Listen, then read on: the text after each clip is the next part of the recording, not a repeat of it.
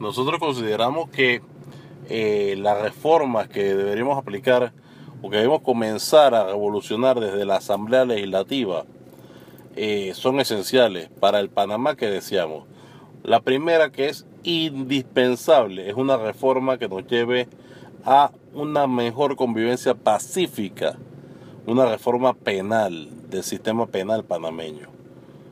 que no es la única solución al problema de la criminalidad, pero es una de las más importantes respuestas.